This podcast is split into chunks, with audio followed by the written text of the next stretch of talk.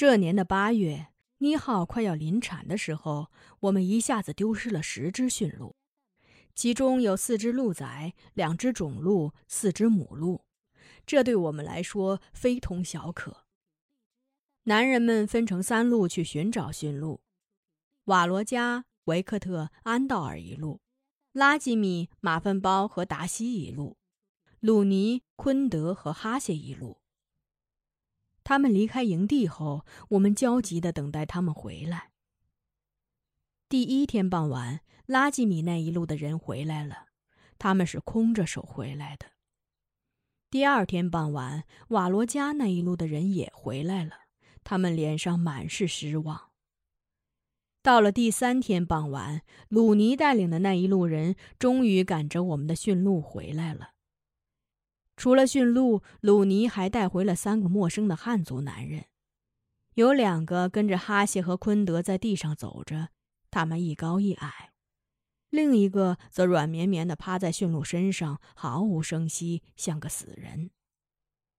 鲁尼说：“这三个人偷了驯鹿，要把他们运到山外屠宰以后吃肉。”鲁尼追上他们的时候，他们已经宰了一只鹿崽吃了，所以回来的驯鹿是九只。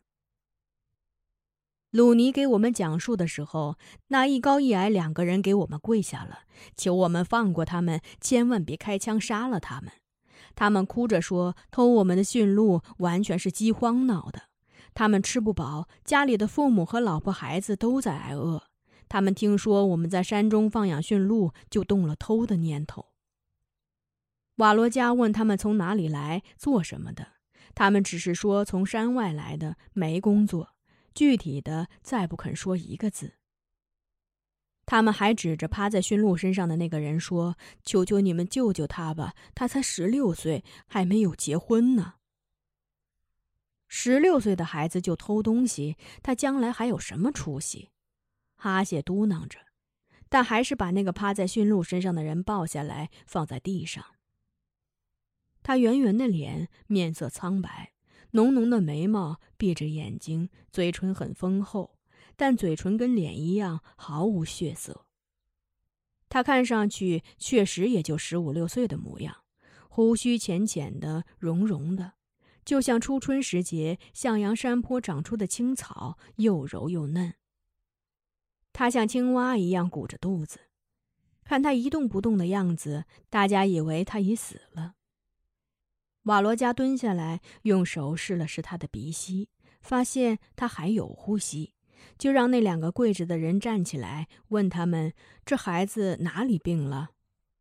高个说：“我们宰杀了一只鹿崽，笼了篝火，围在一起烤鹿肉。他实在是太饿了，肉还没熟就撕着吃，肉熟了他又吃，吃的肚子圆了，他又说害渴。我把水壶递给他，他一口气喝干，人就不行了。”矮个的补充说：“他不是喝完水就不行的。他站起身，对着一棵大树滋了泡尿，摇晃着走回来，一屁股坐在地上，脸上直冒虚汗，咕咚一下就躺倒了。他怎么能往大树上撒尿呢？”瓦罗加说：“他一定是触犯了山神。”昆德说：“山神怪罪下来了，我看他肯定保不住命了。”高个儿和矮个儿同时又跪下了，他们给我们磕头，说：“我们听说你们的神仙多，所以进山以后还是加小心的，树墩不敢坐，石头也不敢坐，草儿都不敢折。谁知一泡尿也会浇了神仙呢？我们可不是故意的。听说你们有巫婆会请神，让神饶恕他吧。我们以后哪怕是饿死也不偷东西了。他要是死了。”我们回去怎么跟他家人交代呀？求求你们，救救他吧！柳沙抱着九月，瓦霞抱着安草儿，达基亚娜一手拉着贝尔纳，一手拉着马伊堪，都在围观那个躺在地上的少年。那时的妮浩身子已经很沉重了，他把生孩子要用的压塔珠都搭建起来了。那两个陌生人的乞求让他浑身颤抖起来，他一颤抖，鲁尼也跟着颤抖。他叫了一声：“天哪，我为什么要把他们带回来呢？说着，把贝尔纳揽进自己怀中。鲁尼像风化了的岩石，贝尔纳则是躲避暴风雨的，在岩石下瑟瑟发抖的小鸟。我再也不想看到他们为了救助别人，又会失去自己亲爱的孩子。我对那两个人说：“我们这里没有巫婆。这个孩子，我看不是惹恼了神仙，而是吃撑着了。你们看看他的肚子吧，他差不多吞了我们半只鹿崽。他这不是自己找死吗？”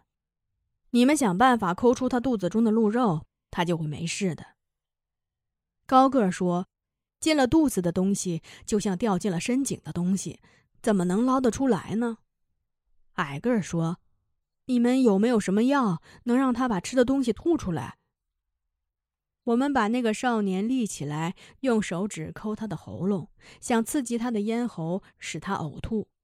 然而他毫无反应。我们又把泻药给他灌下，期待他能把吃的东西排泄出来。然而这个办法也不灵。太阳落山了，天边涌现出几条橘黄的光带，那是太阳最后的几声呼吸。天色已经昏暗了，这样的天色让我的心阵阵作痛。尼都萨满和尼浩跳神通常都是从这个时刻开始的。瓦罗加再一次试了试那人的鼻息，他的手抖了一下，看来他气息已无，该扔了。那一瞬间，我竟然有一种轻松的感觉。我想他的魂魄已经散了，当然就可以不用救治他了。就在这个时刻，尼好吃力的俯下身，把手按在那个少年的额头上。他站起来后对鲁尼说。宰一只鹿崽，把它抬进我们的西楞柱吧。我大叫着：“你好，你要为别人的孩子想一想啊！”我想，只有他明白那个别人的孩子的含义。你好的眼睛湿润了，他对我说：“自己的孩子还有救，我怎么能？”你好没有说完那句话。谁都明白他省略的是什么。鲁尼站着不动，他只是紧紧的抱着贝尔纳。瓦罗加吩咐马粪包载着鹿仔奉献给马鲁神，而他则和哈谢一起把那个少年抬进鲁尼的西楞柱里。尼浩这次没有让任何人进那座西楞柱。他是怎样艰难的穿上那沉重的神衣，系上神裙，戴上神帽的？谁都不知道。当鼓声响起来的时候，真正的黑夜降临了。天边曾闪现的那些橘黄的光带全都不见了，它们被黑夜彻底吞没了。我们胆战心惊地站在营地上，把鲁尼和贝尔纳围在中央。就像水环绕着中心的小岛一样。鲁尼对贝尔纳说：“没事的，你不用害怕。”我们也对贝尔纳说：“没事的，你不用害怕。”只有瓦霞，他对贝尔纳说：“我听说了，你额尼一跳神就要死一个孩子，你怕死，为什么不逃走呢？你真傻。”贝尔纳本来就打着哆嗦，瓦霞的话让他更加哆嗦了。我把安草儿从瓦霞怀中抱过来，对他说：“请你离开这里吧。”瓦霞说：“我说错什么了？”我大声的对他说：“离开吧，马上！”瓦霞嘟囔着转身走了。他一走，安道尔也走了。过了一会儿，我们听不见妮浩的鼓声和神衣上那些金属饰片相碰撞时所发出的“嚓啦嚓啦”的声音了，因为瓦霞的哭声和骂声把他们淹没了。维克特过来对我们说：“安道尔把瓦霞绑在一棵树上，正用一根桦树枝条抽打他呢。”瓦霞的父母同声说道：“该打。”我们谁也没有过去劝阻。瓦霞大声哭闹了半个钟头后，他的哭声微弱了，骂声也微弱了。哭声和骂声就像阴云，它们一旦被拨开，那月亮一样清澈的鼓声就显得明亮了。鼓点儿是那么的急促，可以想见妮浩跳的是多么的激动有力。他的身子是那么的娇小，又负着个待产的孩子，他怎么能承受得了呢？鼓声对我们来讲，就像寒流中呼啸的北风一样，让人冷得发抖。月亮已经在空中了，那是半轮月亮。虽然它残缺，但看上去很明净。鼓声已经停止了，看来舞蹈也停止了。贝尔纳仍然被鲁尼环抱着，我们都长出一口气。我对贝尔纳说：“你听，鼓声不响了，你没事了。”贝尔纳哇的一声大哭起来。仿佛是受到了天大的委屈。我们安慰着贝尔纳，等待妮浩出来。然而，贝尔纳的哭声都止息了，妮浩还没有出来。我和鲁尼紧张了。我们正想进去看看妮浩怎么样的时候，西楞柱里传来了他唱神歌的声音。那歌声让我想起一种光来。冰面上的月光，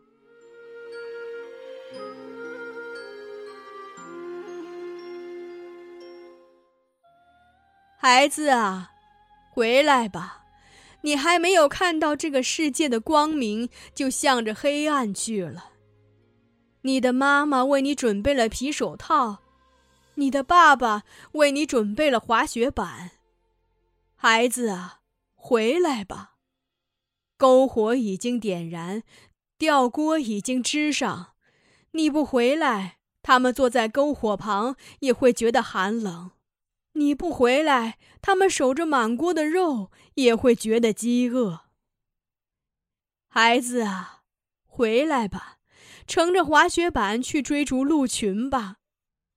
没有你，狼就会伤害驯鹿那美丽的犄角。我和鲁尼都听明白了，妮浩的神歌是唱给那个即将出世的孩子的。我们不相信孩子未生先死。我和鲁尼跑进西楞柱。空气是那么的难闻，既有腥臭味儿，又有血腥味儿。火塘里的火已经快熄灭了，鲁尼点亮了熊油灯。我们看见复活的少年蜷缩在角落里，低声哭泣。他的身旁四散着大团大团腐败的呕吐物。妮浩怀抱着一个死婴，垂头坐在火塘旁。他摘下了神帽，那被汗水打湿的头发就像垂柳一样纤巧地荡在死婴的头发上。他的神衣和神裙还穿在身上。他可能已经没有拖他们的力气了。神裙被鲜血染污了，而他神衣上的那些金属饰片却仍然闪闪发光。那个死婴是个男孩，他还没有看到这世界任何的一点光亮，就沉入了黑暗。他连被命名的机会都没有，是妮浩那些死去的孩子中唯一没有名字的。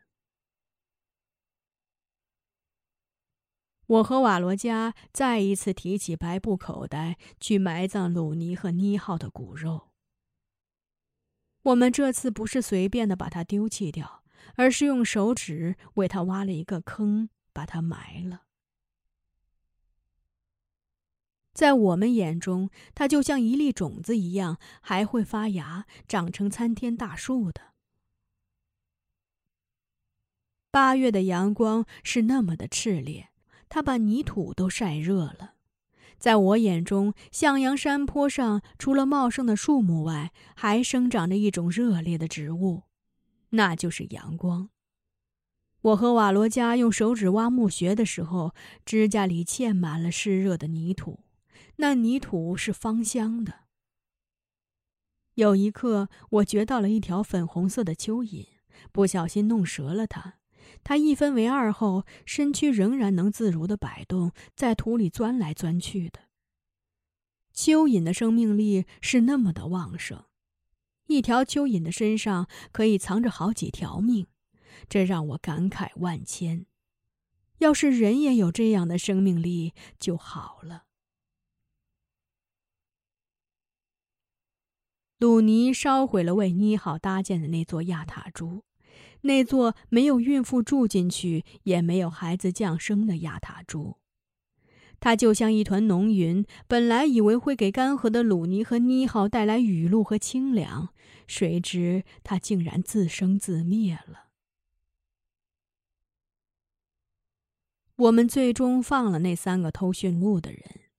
瓦洛加说：“因饥荒而产生的偷是可以原谅的。”他们离开营地的时候，悲伤的鲁尼还给他们带了一些肉干，让他们路上吃。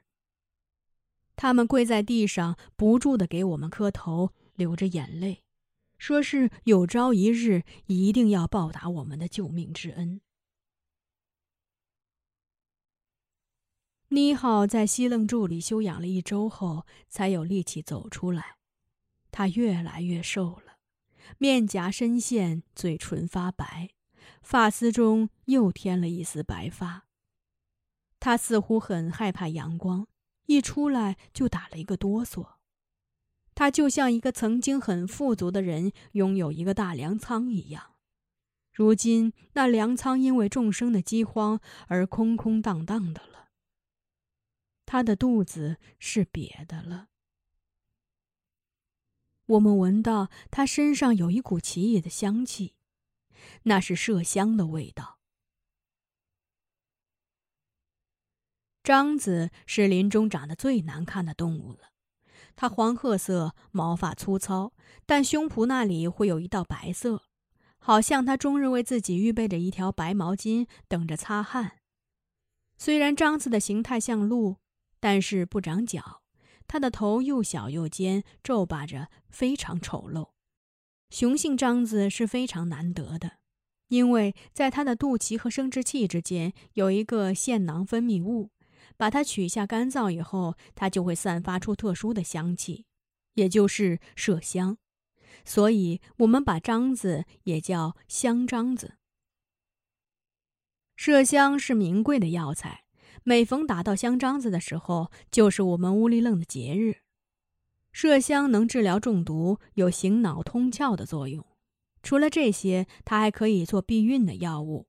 只要闻一闻它的气味，就可以起到避孕的效果。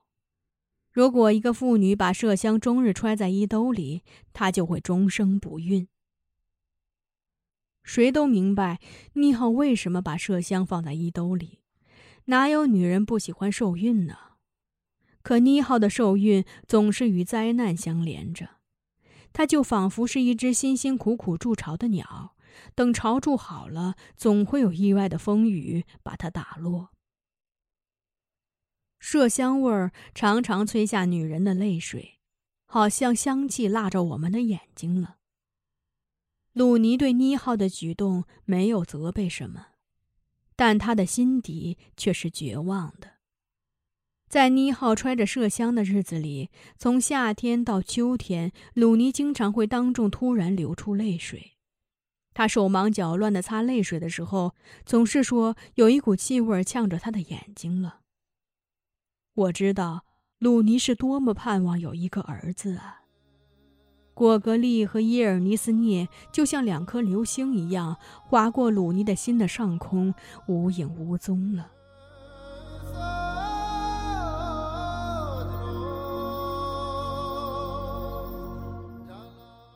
初冬的时候，妮浩身上的麝香气味消失了。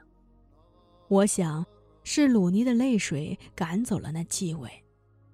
那股香气是浓雾。而鲁尼的泪水是妮浩的阳光，把它照散了。